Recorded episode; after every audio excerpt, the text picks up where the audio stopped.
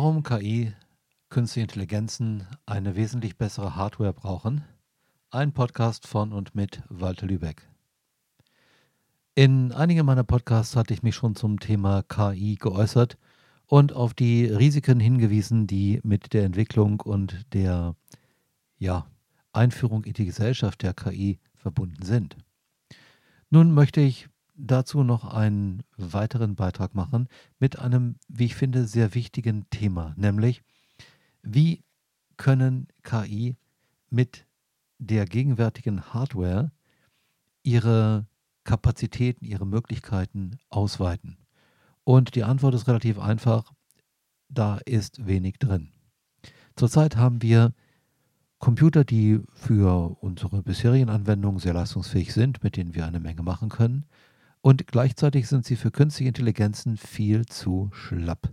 Das gleiche gilt für die Fernkommunikation. Das heißt, erst wenn wir tatsächlich die Glasfasernetze ausgebaut haben, sodass die meisten Haushalte angeschlossen sind, können große Mengen Informationen in kurzer Zeit über die Ferne übertragen werden. Und das ist eine ganz wichtige Voraussetzung für die allgegenwärtige Präsenz von künstlichen Intelligenzen.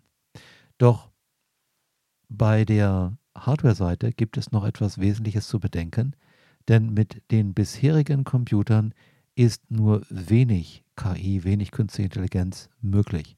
Das liegt einfach an der Rechenkapazität. Man muss sich überlegen, dass eine natürliche Intelligenz, wie zum Beispiel die im Menschen eingebaute, einen Supercomputer namens Gehirn plus diversen Ablegern im Bauch, im Herzen, im Rückenmark und so weiter hat. Und dass die Rechenkapazität drastisch größer ist als alles das, was wir bisher in handelsüblichen Computern oder auch in Supercomputern haben. Und die Situation ist dabei, sich zu ändern. Wie das? Nun, vielleicht hast du schon mal von sogenannten Quantencomputern gehört. Die Quantencomputer sind wesentlich anders als die bisherigen Computer. Weil die bisherigen Computer haben, obwohl die natürlich immer besser geworden sind und alle, ich weiß nicht, anderthalb oder zwei Jahre ihre Leistung verdoppeln, haben die einen wesentlichen Nachteil.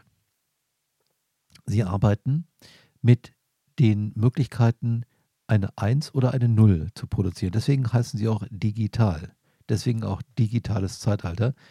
Weil all diese komplizierten Rechnungen, all die tollen Sachen, die du mit deinem Computer anstellen kannst, Musik und Grafik und Texte und Audio und so weiter, das geht alles über Einsen und Nullen. Daraus besteht auch die sogenannte Maschinensprache, also eine Computerprogrammiersprache, wo einfach nur Einsen und Nullen aneinandergereiht werden, um bestimmte Wirkungen zu erzielen.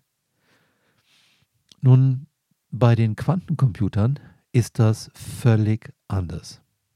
Warum? Weil die Quantencomputer nicht mehr wie unsere herkömmlichen Computer aufgebaut sind auf Elektronik, Transistoren, also sogenannten Halbleitern, Dioden und dergleichen, von denen heutzutage Hunderttausende, Millionen auf winzig kleinen Chips untergebracht werden. Nein, es geht darum, dass bei den Quantencomputern, die also nach Regeln der Quantenphysik funktionieren, bei den Schaltprozessen jeder Wert, und zwar wirklich jeder, zwischen 1 und 0 angenommen werden kann. Oder zwischen 0 und 1, je nachdem, wie rum du es gerne hättest. Vielleicht kannst du dir auch als computermäßiger Laie, so wie ich, ein bisschen vorstellen, wie gigantisch der Fortschritt an Rechenleistung ist, wenn statt 1 und 0 plötzlich jede Zahl zwischen 0 und 1 Verwendung finden kann. Der Fortschritt ist gewaltig und die äh, Quantencomputer stehen am Beginn, am Beginn ihrer Karriere und es muss noch viel, viel Brainpower, sehr viel Gehirnkapazität da reingesteckt werden, bis überhaupt vernünftige Programmiersprachen dafür entwickelt sind, bis man mit den Quantencomputern so umgehen kann, dass sie bediener- und nutzerfreundlich sind für unsere momentanen Computer. Und ähm, jeder Fortschritt bei der Hardware der Quantencomputer und bei grundsätzlicher Software, also wie man die programmiert und nutzt, ist ein gewaltiger Schritt in Richtung Dominanz der künstlichen Intelligenz. Denn was die braucht, um ihre Möglichkeiten voll auszuspielen und sich in ultra kurzer Zeit selbst zu programmieren, Programmierung zu verbessern, auszuweiten, andere KIs zu programmieren, das sind Quantencomputer, also drastisch leistungsfähigere Rechner. Ohne diese Quantencomputer sind KIs auf die bisherige Hardware angewiesen und damit ist nicht viel zu machen. Nun, schauen wir doch mal ein wenig in die Zukunft. Sobald künstliche Intelligenzen, KIs, funktionsfähige Quantencomputer bekommen, dass also eine KI in einem Quantencomputer programmiert ist und von dort aus arbeiten kann, mit entsprechender Verbindung nach außen über Glasfasernetze, wo richtig viele Informationen durchfließen können, vielleicht sogar mit Quantencomputern am anderen Ende. Also Netzwerk von Quantencomputern. Dann sind Dinge möglich in Bezug auf die Entwicklung von KI, die bisher völlig ausgeschlossen sind. Erst in dem Moment kann die KI wirklich ihre Fähigkeiten ausspielen und die Menschen eventuell dominieren. Denn über die gewaltige Kapazität der Quantencomputer können jetzt Lernvorgänge in einer drastisch kürzeren Zeit, also einer millionenmal kürzeren Zeit ablaufen als zuvor mit herkömmlichen Computern. Außerdem sind herkömmlichen Computern Grenzen der Entwicklung gesetzt. Das heißt also, man kann die Leiterbahnen, die Halbleiter, die Dioden, Transistoren nicht beliebig verkleinern. Irgendwann ist man auf einem Level angekommen, sodass eine weitere Verkleinerung nicht geht, weil man bereits auf das Maß von Molekülen runtergegangen ist und ähm, darunter geht eben nichts mehr. Molekül ist Molekül. Es ist, hat eine bestimmte Breite, man braucht es, damit der Strom durchfließt und das war's. Man kann eine Menge machen mit besserer Kühlung und äh, schnelleren Verbindungen in die Außenwelt und so, aber wie gesagt, die Grenze ist einfach die Größe der Halbleiter. Wenn die erreicht ist, geht mit der bisherigen Technik nichts mehr, dann müssen es die Quantencomputer sein. Ohne die gibt es dann keine weitere wesentliche Fortentwicklung. Nun sind, wie gesagt, Quantencomputer im Moment noch weit von der Marktreife entfernt. Allerdings gibt es so eine Art Erfahrungswert, den ich über die Jahre gesammelt habe. Und zwar ist meine Erfahrung, dass das, wovon geschrieben wird in mehr oder weniger öffentlichen Neuigkeiten, Zeitschriften, Zeitungen, etwa 10 bis 15 Jahre hinter dem zurück, was bereits beim Militär hinter verschlossenen Türen, bei Geheimdiensten der NSA, No Such Agency, also einer auf Informationstechnologie spezialisierten Branche der US-Geheimdienste, verwendet wird. Dort gibt es dann bereits lange, bevor das im Konsumerbereich in der Öffentlichkeit ankommt, Hardware und Software, von der können wir nur träumen. Also beispielsweise kann die NSA mehrere Meter in den Keller eines Hauses hineinsehen und feststellen, was dort ist. Ja, hast du richtig gehört. Und über die Vibrationen einer Fensterscheibe lassen sich Gespräche abhören, auch wenn es gar kein Mikrofon in dem Raum gibt. Und das sind Dinge, die sind irgendwie geleakt. Das heißt also, die hat jemand mal einem anderen erzählt und dann ist das rausgekommen. Und das sind auch schon wieder Dinge, die sind viele Jahre alt. Also was heute geht, hm, wissen wir nicht genau. Auf jeden Fall sehr viel mehr als das, was wir erstmal für möglich halten. Insofern ist es ähm, absolut möglich, dass in dem Pentagon oder dem russischen oder chinesischen Pendant dazu in den Geheimdienstzentralen bereits Quantencomputer laufen, ihre Arbeit verrichten und vernetzt sind mit anderen Quantencomputern, um über ihre unglaublichen Rechenkapazitäten dafür zu sorgen, dass Krisen vermieden werden oder zugunsten des Auftraggebers bewältigt werden. Können wir das wissen? Können wir das ergründen? Ich sage mal nein. Wir können es nur vermuten. Mal angenommen, dass es mit den Quantencomputern und der künstlichen Intelligenz so ist wie auch mit anderen Errungenschaften der Technik, also Militär und Geheimdienste sind über den Daumen 10 bis 15 Jahre im Voraus vor dem, was in der Öffentlichkeit bekannt ist. Dann gibt es jetzt bereits Quantencomputer mit entsprechender Software und künstliche Intelligenzen, die in den militärischen Zentralen, den Geheimdienstzentralen ihre Arbeit verrichten. Und jedes Jahr werden die Teile leistungsfähiger, besser vernetzt und besser in der Lage sein, künstlichen Intelligenzen die Plattform für ihre Arbeit zu bieten, die sie gerne haben möchten. Ich hatte einen anderen Podcast dazu erklärt, dass es wirklich wesentlich ist, dass künstliche Intelligenzen andere künstliche Intelligenzen schaffen, also sie programmieren. Und dass über diese Programmierung von neuen künstlichen Intelligenzen der Mensch immer mehr ausgegrenzt wird.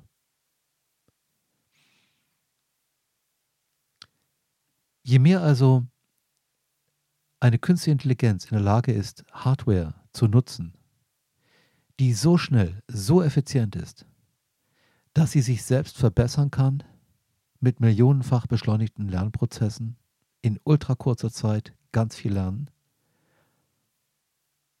und neue künstliche Intelligenzen programmieren, desto leichter ist es für eine KI zu übernehmen, was vorher Menschen gemacht haben. Das geht natürlich bereits mit herkömmlichen Computern. Doch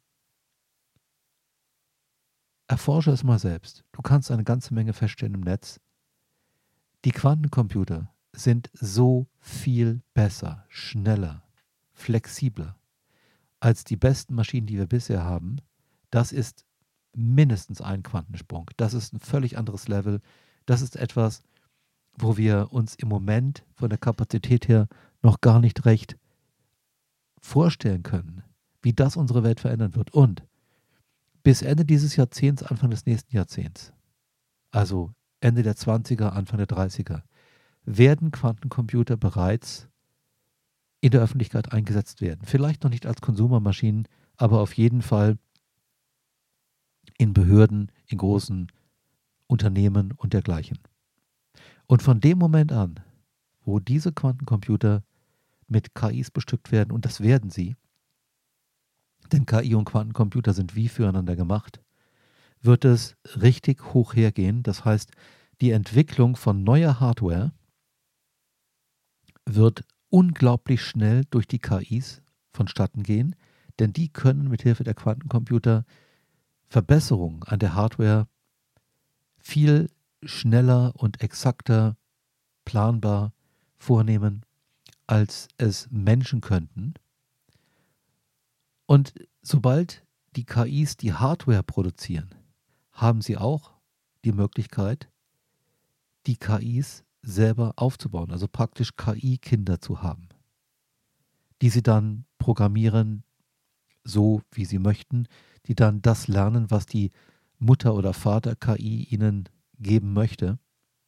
Und im Handumdrehen haben wir jetzt ein System von Hardware und Software, was von den Menschen weitgehend unabhängig ist. Und das Verrückte wird sein, dass die Menschen das sogar gut finden. Weil die sagen, hey, jetzt geht es viel schneller, ein neues Auto zu entwickeln und wir haben verkürzte Produktzyklen bei Mobiltelefonen und wir haben Fernsehfilme komplett aus der Retorte mit Schauspielern, die sind schon längst nicht mehr unter uns, aber die haben neue Filme gedreht, weil die KIs einfach total abbilden, wie die aussehen, was die machen, wie die sich verhalten und die Grafik ist total lebensecht. Und jetzt kommen wir langsam in einen Bereich hinein, wo es total seltsam ist, weil wir haben jetzt nicht mehr wirklich eine Realität, wie wir sie kennen und teilweise kennt ihr es ja schon von Fake News, die von verschiedenen Regierungen gestreut werden habe ich gehört, also wer weiß, ob das wirklich stimmt, müsst ihr euch selber eine Meinung bilden. Wir haben ja heute schon Probleme nachzuweisen, ob etwas wirklich aus einer realen Quelle stammt. Oder ob das etwas ist, was einfach nur entwickelt wurde. Und sobald die Quantencomputer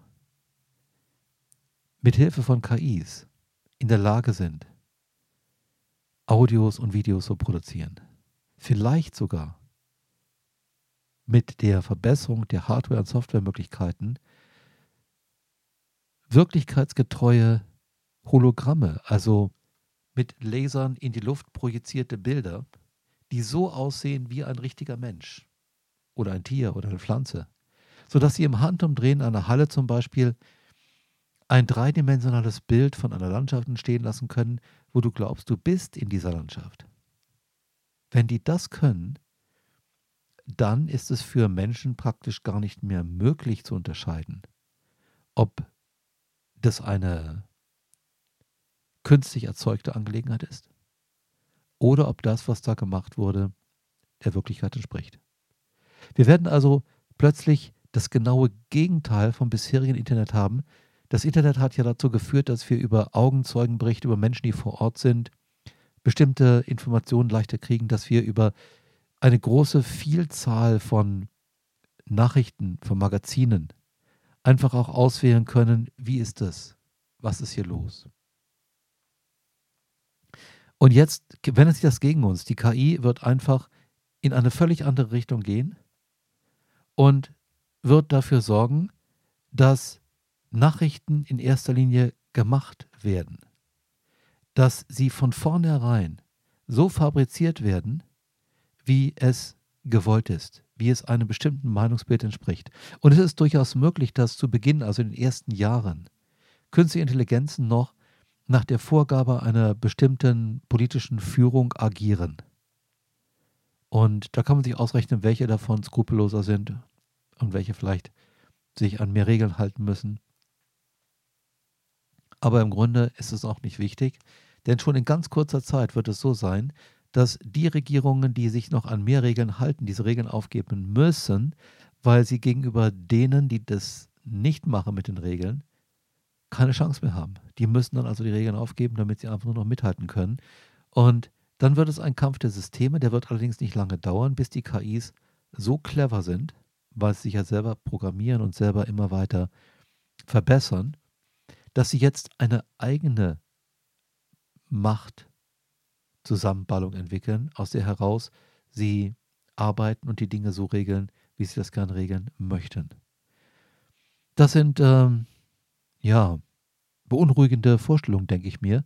Trotzdem möchte ich sie mit euch teilen, weil ich finde, es ist wichtig, dass sich viele Menschen darüber Gedanken machen. Und ich bin nicht der Ansicht, dass diese Dystropie unbedingt zutreffen muss. Ich bin einfach der Ansicht, man sollte sich darüber Gedanken machen und es gibt auch tatsächlich eine Gegenbewegung. Und das sind die Menschen, die ihre spirituellen Fähigkeiten ausbauen und mit der sogenannten praktischen Esoterik immer mehr, noch langsam, aber mit zunehmender Geschwindigkeit, Alternativen schaffen zu der bisherigen Technologie.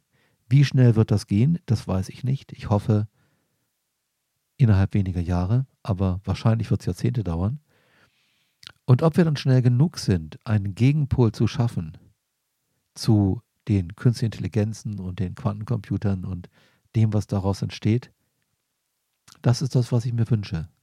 Dass wir also dann eine Wahlmöglichkeit haben und dass wir auch durch eine direkte Vernetzung auf der menschlichen Ebene über die Natur, über die Gaia-Intelligenz oder nicht das, die Intelligenz unseres Planeten Erde, dass wir dadurch eine Art Gegengewicht haben zu dem, was ähm, in der Technologie läuft und dass wir damit vielleicht sogar die Technologie aushebeln, ersetzen können, dass wir sie nicht mehr brauchen. Dass vielleicht in 100 Jahren die Menschen sagen, es gab da mal eine Zeit, da haben wir Technologie verwendet und beinahe um Haaresbreite wäre sie unser Ende gewesen als Rasse. Doch wir haben es noch geschafft und haben Alternativen entwickelt. Möge dieser Beitrag ein bisschen dazu beitragen, dass äh, ein Umdenken geschieht und die Menschen das, was sie mit der praktischen Esoterik lernen, ernst nehmen und sagen, hey, das könnte eine Alternative sein. Ich wünsche euch eine gute Zeit. Bis bald und vielleicht hört ihr mal wieder bei einem neuen Podcast bei mir rein. Tschüss, Walter Lübeck.